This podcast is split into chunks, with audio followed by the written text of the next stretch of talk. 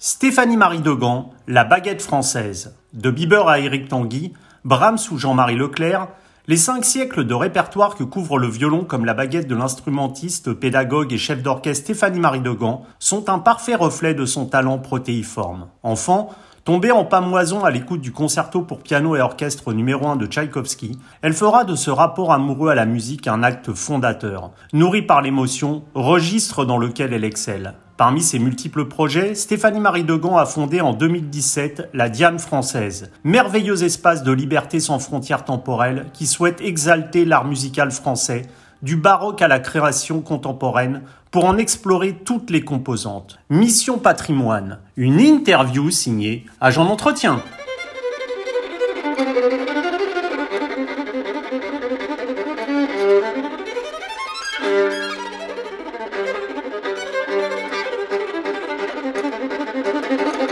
Stéphanie Marie Degan, bonjour.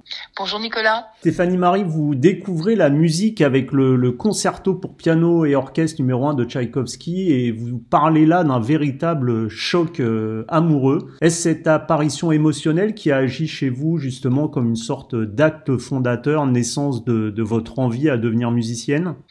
Alors oui, d'une certaine manière. En fait, moi je viens d'une famille euh, où mes deux parents euh, étaient issus de très grandes familles d'après-guerre et tous les deux avaient un goût de la musique et dans les deux cas, étant donné la grandeur de la famille, ils n'avaient pas pu en faire. Donc j'ai été mise un peu à la musique euh, presque d'emblée. Voilà, c'était leur j'étais leur premier enfant. Et en fait, ce c'est plutôt qu'une qu'un qu'une révélation, c'était plutôt une confirmation, c'est-à-dire euh, ça m'a appartenu. Du coup, je me suis dit bah en fait oui, je suis vraiment euh, je suis vraiment amoureuse de la musique. Et alors bon, évidemment commencer avec le concerto de Tchaïkovski, j'ai eu l'impression d'avoir des sentiments d'adolescent enfant en fait, c'était un peu une forme de précocité émotionnelle et c'était voilà, c'était vraiment un grand choc, je m'en souviens encore, c'était le petit ménestrel. Et plus tard, d'ailleurs, pour mes 13 ans, je me souviens, c'était aux semaines musicales de Tours, j'avais eu le droit euh, la première fois en, live et c'était Evgeny Kissine qui jouait. Euh, c'était le jour de mon anniversaire et c'était euh, c'était incroyable. C'était pour moi c'est un double grand souvenir ce concerto de Tchaïkovski dont je me suis appliqué plus tard à travailler les octaves comme j'ai fait un peu de piano. Voilà, je suis très fière, j'arrive à faire les, le en octave. Votre disque de Bieber à, Eric Tanguy couvre cinq siècles, enfin couvrait cinq siècles de, musique. Mettre ainsi en miroir justement des, œuvres que le temps sépare, passer euh, comme ça de la musique baroque aux créations contemporaines. Est-ce, euh, au-delà de votre propre attirant justement pour toutes ces musiques, un moyen de vous abroger d'une quelconque étiquette que même dans la musique classique, on a, on a un peu trop tendance à, à coller sur l'instrument des interprètes? Alors oui, mais pas tout à fait consciemment. C'est surtout le refus en fait euh, le refus de ce genre de discours. C'est vrai que moi, euh, euh, en tant que violoniste, en tant qu'artiste aussi au sens plus large et en tant que femme, j'ai quand même beaucoup entendu des injonctions. J'ai beaucoup reçu d'injonctions, que ça soit personnel et professionnel, de comportement, de projection de carrière. Le simple fait d'avoir le désir d'une carrière, d'une construction de carrière, qui m'était complètement étranger, d'ailleurs d'une certaine manière qui me l'est toujours. Voilà, donc en fait, j'aimais toutes ces, toutes ces musiques. Je me sens capable de les aborder, évidemment en y consacrant le temps nécessaire. Euh, et surtout, ben, au moment de faire ce disque, en fait, c'était une manière pour moi, comme une carte de visite, de me présenter aussi, mmh. euh, mais euh, une manière euh, de dire, mais écoutez, ça fait maintenant dix ans que j'entends qu'on ne peut pas faire, et à l'époque c'était vraiment beaucoup plus fort qu'aujourd'hui parce qu'on a un peu cassé les codes hein, et les barrières, justement, ma génération. Mais je, je, on, on m'a bien expliqué des deux côtés, que ce soit du côté baroque ou du côté dit moderne, qu'on ne pouvait pas faire les deux. Mais j'ai eu la chance d'avoir des professeurs qui avaient le goût justement de cette culture, et notamment mon professeur de violon au Conservatoire de Paris, Jacques Guettem, euh, qui m'a fait un des plus beaux cadeaux de ma vie, qui m'a dit écoute, tu fais ce que tu veux. Il, trouvait ça quand même problématique. Il, fait ce que tu, fais ce que tu veux. Du moment que tu m'amènes ton travail normal pour ma classe, euh, tu as tu as tous les droits en musique. Et ça c'est en fait c'est la c'est une des leçons que je retiens aussi pour mon enseignement, c'est-à-dire que voilà il faut pas il faut il faut suivre son son destin un peu personnel et son ses aspirations mais sachant que ben voilà quand on cumule des aspirations ça ça cumule du travail mmh. voilà cumule beaucoup d'exigences. Quoi. Comme j'en parlais récemment avec Éric Tanguy, dont, dont, vous avez joué euh, une œuvre, la, la, création contemporaine va, va forcément pâtir. une œuvre d'ailleurs. J'en ai même joué beaucoup de ces œuvres. Euh, la, la, la, création contemporaine va forcément pâtir de cette situation euh, dramatique que connaît la musique et, et plus largement la, culture depuis ce début de la, pandémie. Éric Tanguy me disait justement à ce titre, ce qui m'attriste, c'est que la saison prochaine s'annonce comme presque pire dans le sens où beaucoup de pièces annulées ne seront tout simplement pas reprogrammées.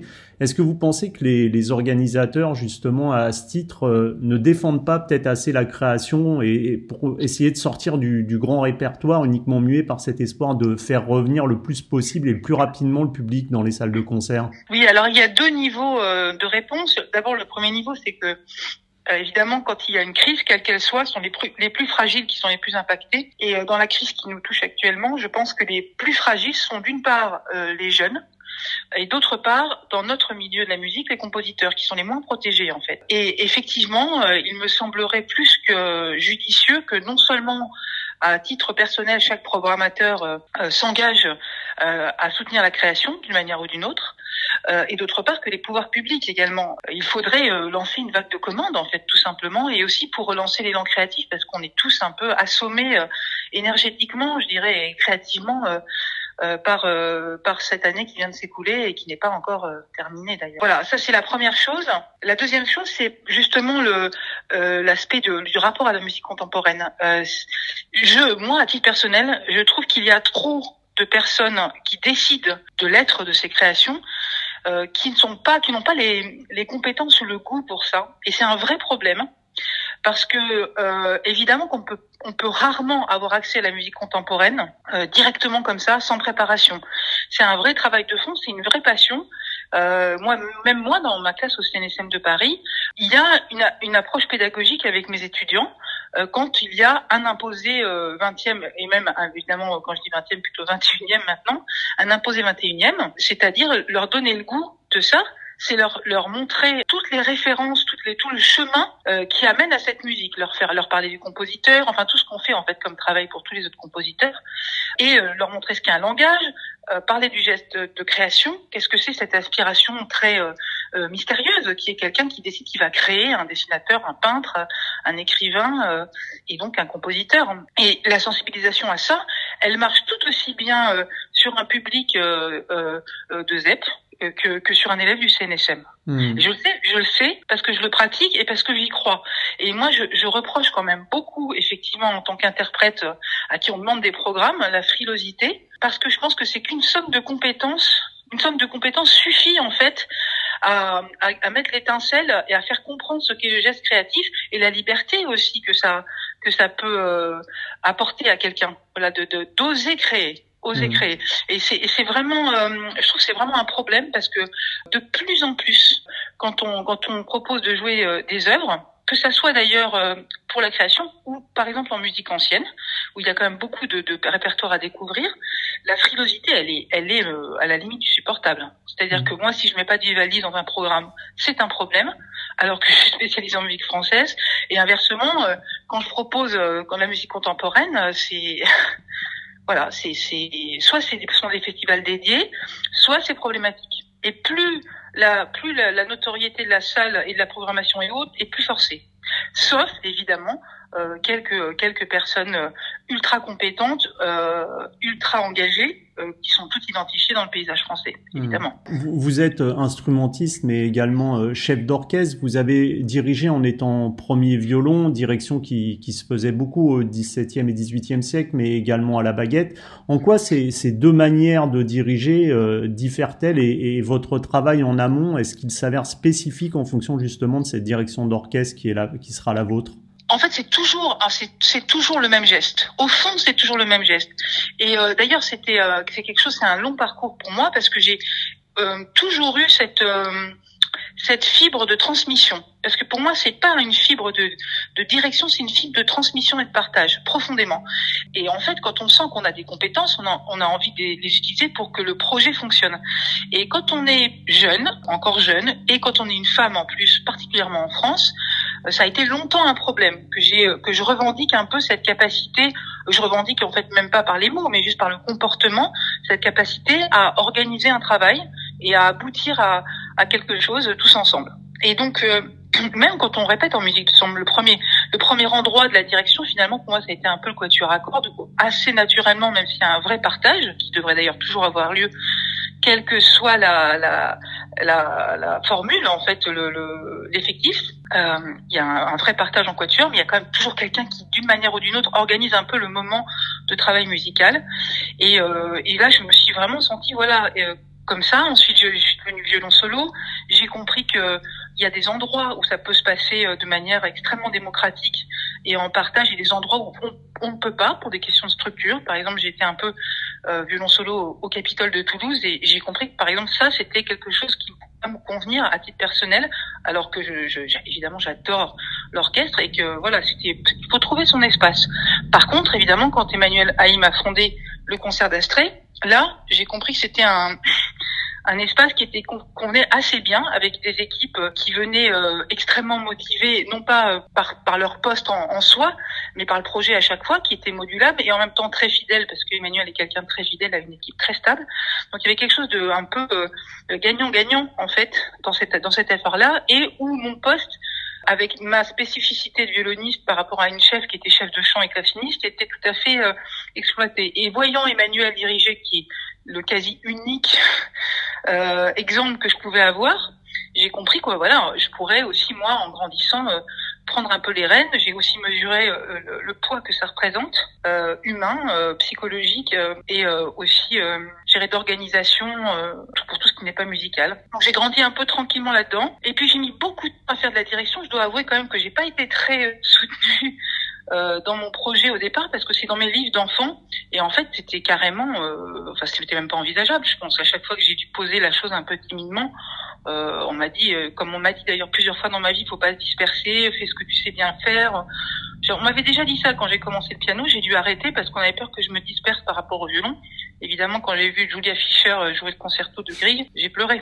je me suis dit bah, si c'est possible en fait voilà donc mmh. donc le temps que je m'approprie ça aussi le temps le temps la maternité, qui est quand même un temps euh, où il faut, il faut être là et on peut pas partir en fait, tout simplement. On peut pas partir. Et maintenant que tout ça est un peu, un peu passé euh, et que j'ai toujours cette expérience de violon, violon, direction et de que j'ai toujours eu ce, ce, geste en fait, euh, voilà, d'organiser et que j'enseigne euh, depuis longtemps maintenant à, à, haut niveau la musique, c'est-à-dire que j'ai des élèves où on ne parle pas que de technique, on parle vraiment de, de la partition, ce qui finalement travaille d'un chef et ben ça, en fait, ça se fait euh, tout naturellement. J'ai jamais eu peur en fait de, de ne pas y, de ne pas réussir à le faire. Je me suis jamais posé la question comme ça. Je me suis juste dit que j'apprendrais le moment où ça serait bon. Et je pense que c'est maintenant. J'ai eu la chance d'avoir des, des amis qui eux-mêmes sont chefs, qui m'ont ont été des mentors exceptionnels. Le dernier en date est celui euh, justement avec qui je, je travaille actuellement, puisque j'enregistre le concert Brahms sous cette direction, c'est Jérémy Rohrer. Et euh, c'est quand même très agréable. Voilà, je suis une élève un peu particulière hein, pour ce pour tous ces amis qui, qui font de la direction, parce que ben voilà, on est sur un niveau musical de partage qui est égal, et en même temps, il faut apprendre bon comme un instrument son propre corps.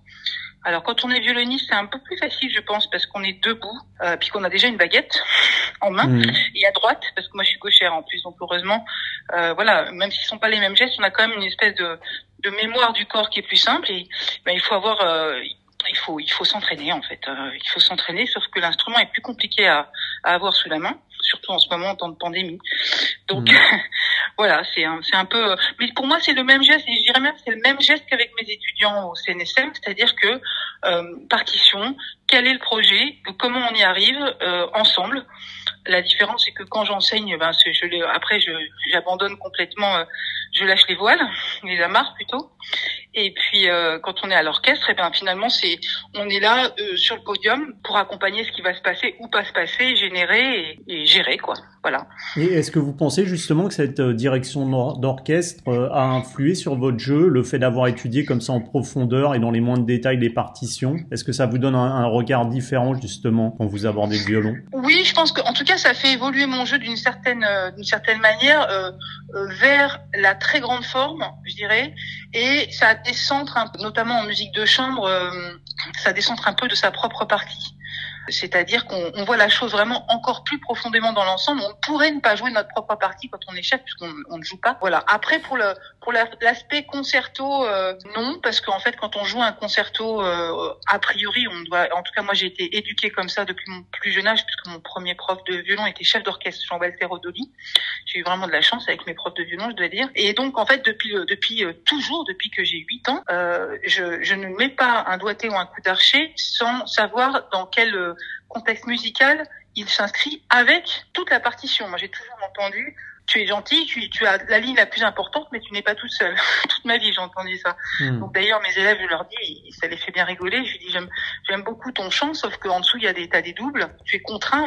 C'est la première chose qu'on fait en cours. C'est euh, le moment de liberté, le moment de contrainte. Déjà définir ça. Donc euh, oui, ça, ça, ça, ça m'a fait évoluer. Surtout, ça m'a, ça m'a mis en permanence dans ce, dans cette pensée euh, générale et à grande échelle. Sinon, je pense que j'ai, j'ai, j'ai toujours été un petit peu dans, dans ce, cette façon de travailler, en tout cas. En 2017, vous fondez l'ensemble musical La Diane française, euh, dont on, a évoqué l'objectif de mettre en, lumière justement le répertoire français du baroque contemporain. Le, Est-ce que justement là aussi, euh, vous pensez que la défense du, répertoire français s'avère de l'ordre de la, de la mission pour les, musiciens hexagonaux comme euh, comme pour les organisateurs, on l'a évoqué tout à l'heure, une mission peut-être là aussi au niveau des, interprètes un peu oubliés Que ce soit une mission, oui. Après que ça soit une mission d'un point de vue euh, un peu national, ça je ne sais pas parce que je ne peux pas dire, euh, surtout quand on a William Christie dans le paysage, qu'il faut être français euh, pour défendre ce répertoire. D'ailleurs, auparavant, pour ce qui concerne le romantisme, les, les Allemands étaient beaucoup plus présents dans la programmation que nous-mêmes pour nos propres romantiques. Hein. Je pense au, au Théodore Dubois, Gouvy, etc. Bon, par contre, oui, je pense que euh, il faut absolument pratiquer ce répertoire. D'abord parce que c'est un maillon indispensable dans l'histoire de la musique, euh, même si évidemment les Allemands ont été plus qu'écrasants au 19e et à la fin du 18e avec Mozart, Beethoven, Brahms, euh, évidemment c'est Mais nous, on, nous, on faisait de l'opéra et on, on, ne valorise pas assez ça.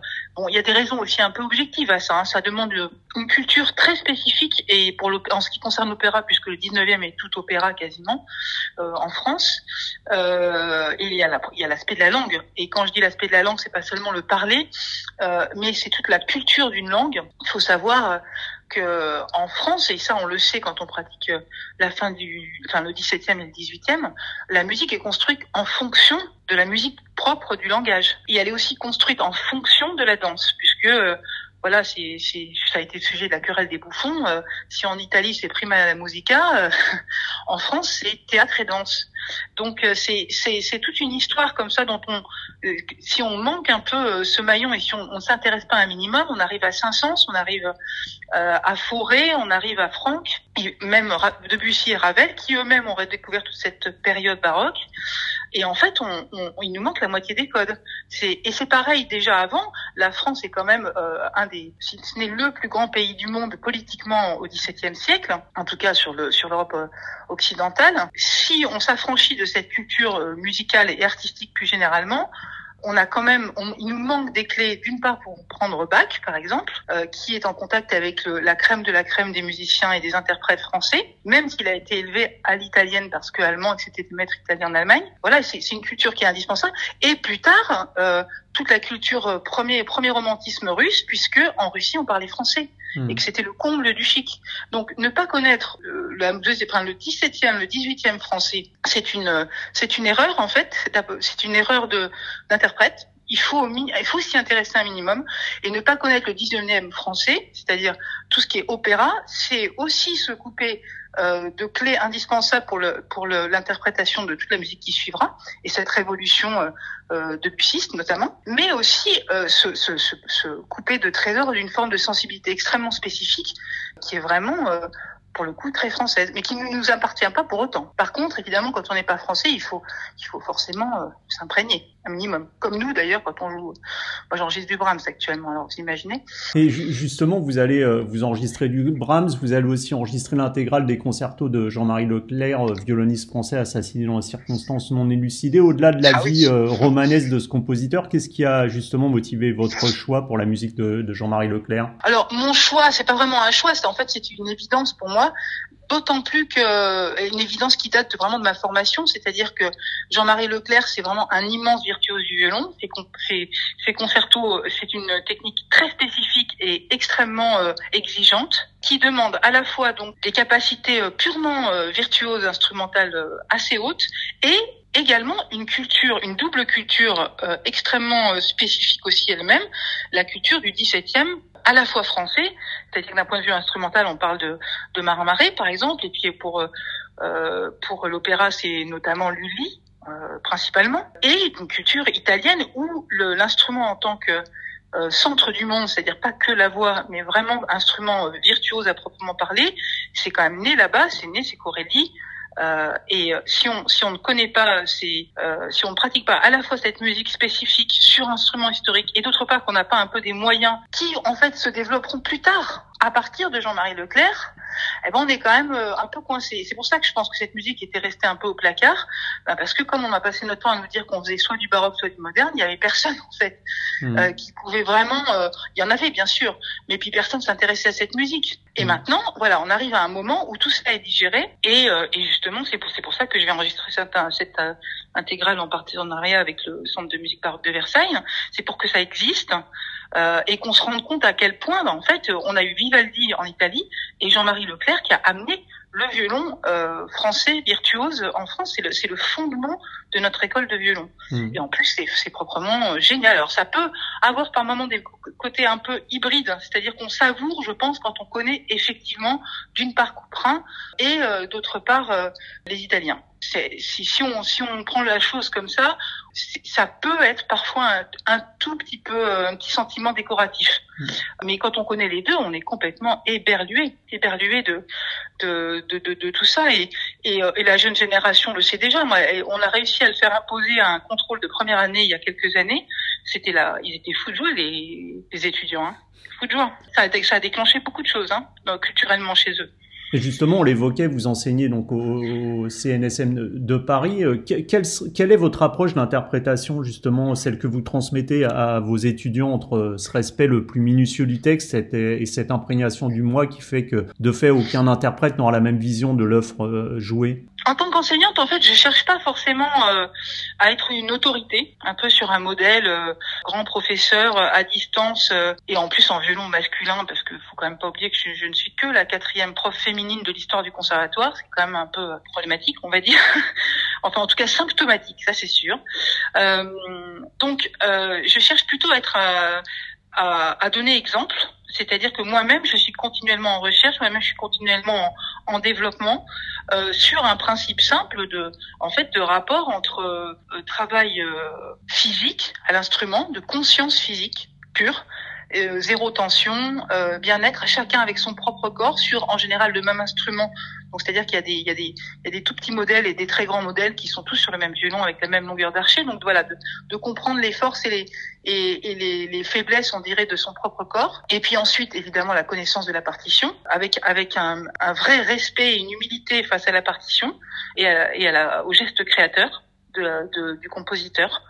Et pour ça, c'est-à-dire qu'il faut beaucoup de culture et ça prend du temps en cours et je les, engage, je leur donne beaucoup de, de, liens. On a un petit fil de classe, voilà, sur euh, bah, qui est tout bêtement, euh, qui est Tchaïkovski, qui est Brahms, euh, qui est Saint-Saëns, qui est Lalo pour notre répertoire, voilà, de, de concerto immédiat, d'où ils viennent, qu'est-ce qu'ils ont aimé, qu'est-ce qu'ils ont rencontré, quelle était leur leur culture, qu'est-ce qu'ils ont composé dans la période. Par exemple, pour un Beethoven, euh, un élève qui ne connaît pas le testament d'Heiligenstadt, c'est un gros problème. Mais en fait, ben, chez les violonistes, euh, c'est normal de presque pas connaître. Quand on arrive à 16 ans, euh, le testament d'Heiligenstadt, ben, on ne sait pas ce que c'est. Donc ça, ça, en fait, on, si on se connecte un peu avec les collègues d'histoire de la musique, d'analyse, qui est un peu mon cas, je les connais un peu et je surveille un peu qui va chez qui, on, on arrive à faire une, comme ça une formation très complète qui est tout le temps incarnée pour un élève. Hmm. Donc pour moi, enseigner, en fait, c'est le vu le niveau qu'ils ont en rentrant, qui est quand même en fait euh, déjà extrêmement fort. Je pense que c'est un des meilleurs niveaux d'entrée du monde de CNSM.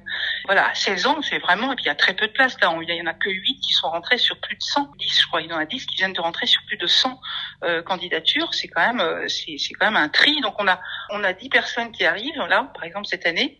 Et l'idée, c'est qu'ils sont déjà en fait capables. On n'a plus dans la phase d'apprentissage, et, et, maintenant il faut les mettre euh, dans leur métier, euh, c'est-à-dire qu'est-ce que va être leur métier, la solitude de ce métier, le, les devoirs de ce métier, et aussi dans ce qui est le vrai métier. Moi, c'est une autre chose que vraiment j'essaye de, de mettre au centre de mon enseignement en permanence, c'est qu'on ne travaille pas pour réussir, ce qui est un peu le, le principe des études. On travaille pour partager, pour produire quelque chose, c'est-à-dire le moment du concert, le triangle, euh, l'œuvre, c'est-à-dire le créateur qui n'est plus là, dont on est le passeur, euh, soi-même, et ce qui se passe sur scène avec les collègues, et la salle. Hmm. Voilà. Ce qui est d'ailleurs le grand manque actuel. Mais le cœur du métier, c'est ça. Donc le cœur du métier, c'est pas la réussite, c'est pas toujours la perfection et la performance. Le cœur du métier, c'est l'émotion et c'est la conscience de transmettre euh, le meilleur de l'humanité et son histoire. Alors, vous parliez là des, des étudiants et justement de le fait d'avoir une culture musicale au-delà de la technique de l'instrument. On sait que la musique classique pâtit hélas surtout auprès d'une jeune génération, d'une image quelque peu passéiste, de celle d'un monde qui serait pas forcément pour eux, même si des initiatives hein, sont mises en place euh, par certains orchestres philharmoniques pour inviter des classes. Comment parvenir, d'après vous, à redorer le blason d'une musique euh, dite savante lorsqu'on sait que seuls 6% de la population s'est aujourd'hui euh, déjà rendu à un concert de musique classique ou bien même à l'opéra C'est un principe d'éducation très simple. Et alors je peux vous dire, parce que je le fais, quand je vais vous l'expliquer, euh, il n'y a aucun problème et il n'y a a aucun côté poussiéreux à la musique classique pour un enfant euh, de primaire et même de début de collège. après, ça devient plus difficile, il faut plus de temps. Mais euh, s'il y avait une politique de musique à l'école un peu plus, je dirais, cultivée de ce qui se passe réellement, euh, ça serait ça serait pas si compliqué. Le problème majeur qui se passe, c'est que en fait, pour aller voir ses enfants, il faut un du temps et deux les faire rêver un peu. C'est-à-dire c'est comme en fait c'est comme avec les enfants à la maison, il faut s'occuper d'eux et il faut qu'ils se sentent capables et que nous on porte quelque chose auquel on croit. C'est un triangle, donc encore un triangle qui est indispensable. Et moi je dans le cadre de ma résidence avec mon ensemble la Diane française au Festival baroque de Pontoise, je, là encore récemment, je suis allée euh, dans des classes euh, donc de ZEP avec vraiment des enfants. En plus, je parle avec les directeurs, donc on parle d'enfants euh, qui sont dans des dans des situations euh, familiales euh, voilà, de cité. Il y en a qui vivent dans le dans les, économies parallèles qu'on connaît. Voilà, qui sont les conséquences dramatiques des inégalités sociales et, de, la, façon dont notre société capitaliste est construite. Donc, ils sont des sont des victimes un peu voilà, mais qui sont pleines de vie, pleines d'envie. Et moi, je viens et je suis un peu le le haut de la, de la chaîne. Donc je me déplace jusqu'à eux. Donc déjà, rien que ça, rien que ça. Euh, une fois qu'ils ont compris, qu'ils m'ont vu, on met, ils ont des outils où on leur montre une petite vidéo YouTube, tout de suite ça les intéresse. Il faut trouver en fait l'entrée qui va les intéresser. Il faut aller vers eux. Il faut pas leur arriver à un truc, leur mettre une tartine sur la figure en disant voilà c'est ça et voilà. Il faut partir de ce qui est leur quotidien à eux, trouver l'entrée. Ça prend du temps. Et ensuite euh, leur parler des compositeurs, essayer de les de, de les de les faire se sentir euh, euh, concernés, c'est-à-dire de faire des liens avec ce qu'ils apprennent à l'école, euh, les rois de France, euh, les grands, les histoires, les livres. c'est voilà, il faut se préparer un petit peu. Et ensuite, quand ils jouent, le moment où ils entendent en vrai, en live, un violon, par exemple, mais c'est complètement fou. Il y a eu des, moi j'ai vu des enfants vraiment des, des caïds quoi, hein, qui avaient les larmes aux yeux et qui, qui avaient la bouche ouverte, qui n'arrivaient même plus à la refermer. Donc en fait, c'est pas compliqué. Hein un enfant, euh, c'est un, c'est un monde merveilleux euh, toujours, euh, toujours, mmh. qui a à construire. Et la façon dont on construit, particulièrement en primaire, qui est à mon avis l'endroit où ça va être le plus fort, il est, il est, on peut, on peut toujours, on peut commencer demain, on peut recommencer mieux demain. Il faut s'y, voilà. C'est vraiment ce qu'il faut se dire, c'est que c'est pas perdu. Moi, j'entends beaucoup de, de, de, discours extrêmement pessimistes. En fait, si, si on s'y met tous maintenant, et particulièrement les solistes, euh, les gens qui ont un peu de comme ça du charisme, qui, qui font qu'ils sont arrivés là, parce qu'être soliste ou être chef, c'est pas forcément être le meilleur, le meilleur euh, technicien ou le, le plus le plus cultivé, le plus intelligent. C'est celui qui c'est le meilleur passeur en fait. Le tri, le tri se fait comme ça. C'est pour ça que souvent on a des, des petites surprises en concours internationaux, des choses comme ça. Tout le monde râle, mais en fait c'est parce que c'est un métier différent. Il y a, il y a la réussite absolue, il y a le grand virtuose et puis il y a le passeur, qui est une somme de compétences suffisantes pour pouvoir aller amener euh, la musique et faire ce, ce, ce métier artistique spécifique. Mmh. Et donc, si tous ces passeurs qu'on est, dont je, dont je me mets dedans, prennent un temps dans la vie pour se construire un public, en fait, tout simplement, parce que c'est pas que de l'altruisme, c'est aussi c'est c'est c'est quelque chose qui se qui s'autogénère, vous voyez, Donc c'est c'est un temps qui est indispensable. Et en plus c'est un temps qui fait un bien fou. Moi chaque fois que je je vais dans dans les dans des classes de primaire, particulièrement les primaires, euh, même si évidemment le, le collège, mais c'est c'est déjà plus compliqué de de garder l'attention s'il y a vraiment aucun lien euh, qui est déjà un peu posé. Euh, plus l'enfant grandit, ben plus plus on le perd forcément. Plus quand, à partir de l'adolescence, il faut voilà, il faut un, un minimum euh, un, un, minimum de base pour pouvoir avoir accès à ça, ou alors encore plus de temps. Le le, le, le décalage se produit vraiment. Mais si on si on y va, c'est ça marche à tous les coups. Donc euh, allons-y tous. Moi, je suis dans un système de résidence, c'est organisé pour ça. Ce sont des devoirs qui sont très bien d'ailleurs euh, très bien organisé. Donc euh, c'est euh, être en résidence, c'est très bien aussi et en grande partie pour pour aller à la, à la rencontre des publics et particulièrement de la jeunesse. Si, si les musiciennes tiennent heureusement une place importante dans les orchestres en tant qu'instrumentistes, on l'a évoqué pendant pendant l'interview, force est de constater que les chefs d'orchestre ou bien encore les compositrices sont rares. Comment vous expliquez ce cruel manque de parité dans, ces deux registres de la musique classique? Bon, D'abord, c'est une construction euh, qui est enracinée depuis tellement longtemps. Il faut quand même noter que ça évolue extrêmement vite, particulièrement pour la direction, je dois dire. Et puis pour la composition, j'ai un peu moins de visibilité dessus, mais je je je, je pense que voilà, il y a y a ça devient un cahier des charges euh, presque ridicule par moment euh, à ce quand c'est à ce point j'entends les discours ah oui il faut que j'ai il faut que j'ai une femme chef ou il faut que j'ai une femme compositrice. Il y a quand même quelque chose d'un peu triste en arriver là sachant que quand même le, sujet euh, devrait être la compétence la compétence et, aussi le ben justement l'aspect passeur créatrice passeuse créatrice voilà. Mais pour l'instant, on est dans un, on est dans une cassure. On est dans un moment où il faut casser euh, cette espèce de d'inertie qui, qui faisait que ça ne bougeait pas, parce qu'en fait, ça ne bougeait pas parce que tant qu'on n'a pas tout en haut des femmes, une parité en fait. Je mmh. dis des femmes, mais ça pourrait être inversé. Si avec des femmes, il faudrait des hommes. Vous voyez ce que je veux dire? C'est pas une question de, c'est pas, euh, c'est pas une question de euh, de spécificité de l'homme ou de la femme. Hein. C'est une question de d'équilibre en fait. Euh, le monde fonctionne sur un équilibre. Euh, c'est pareil en politique. Euh, quand on perd l'équilibre, il y a forcément une force qui gagne. Et évidemment, un peu comme dans Star Wars, je ne voudrais pas que ce soit la force obscure, mais c'est le déséquilibre qui crée le qui crée le, problème. Donc, on est dans un système qui est profondément déséquilibré, en défaveur de la femme, dans laquelle elle ne peut pas se projeter parce qu'elle n'a pas de modèle. Donc, par exemple, moi, ce que j'ai vécu, c'est c'est vraiment euh, le, fait de douter de moi-même en permanence. J'ai pas, j'avais pas conscience en fait que j'étais dans un milieu excluant pour moi, parce que j'ai pas du tout été élevée comme ça. Et du fait que j'avais pas conscience de ça, je me, je me remettais en question tout le temps. C'est très fatigant. Et euh, il y a un moment, je pense, on, on lâche prise. Il se trouve que j'ai pas lâché prise pour mille raisons. Euh, mais je me suis pas sentie dans un combat féministe, vous voyez ce que je veux dire? Mmh. Je suis devenue progressivement, en fait, en prenant conscience qu'il y avait un vrai problème. Donc, en, actuellement, les choses bougent, et tant mieux. Moi, je, je, j'espère simplement que ça va bouger aussi dans le sens où on va se concentrer sur la compétence. Voilà. Il y a actuellement des femmes, par exemple, qui gagnent des concours mixtes de direction d'orchestre un peu partout dans le monde. Je pense qu'en France, on est très en retard, particulièrement en retard. On est vraiment dans un milieu particulièrement masculin, très en retard. On n'a pas assez de, de, de, femmes euh, euh, tout en haut, décisionnaires, profondément décisionnaires, pas juste euh, à un endroit précis. Par exemple, comme comme dans, dans les solistes, si on enlève les chanteuses, je pense que on faisait des chiffres, j'ai, je, je, je, les avais vus il y a deux ans, j'ai, j'ai, j'ai pas les derniers chiffres.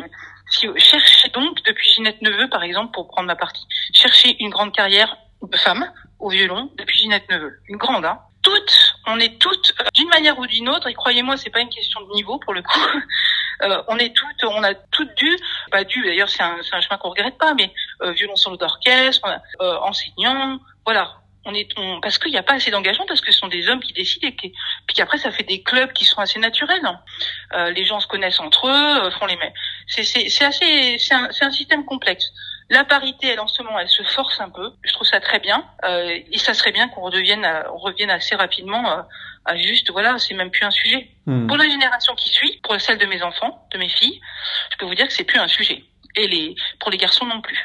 Donc voilà, vivement, euh, vivement qu'elle arrive cette génération. Ok, bon bah restons avec ce message d'espoir. Stéphanie Marie Degand, merci beaucoup pour cette interview et puis euh, on vous dit euh, à très bientôt. Eh ben à très bientôt Nicolas. Merci. Au revoir. Au revoir.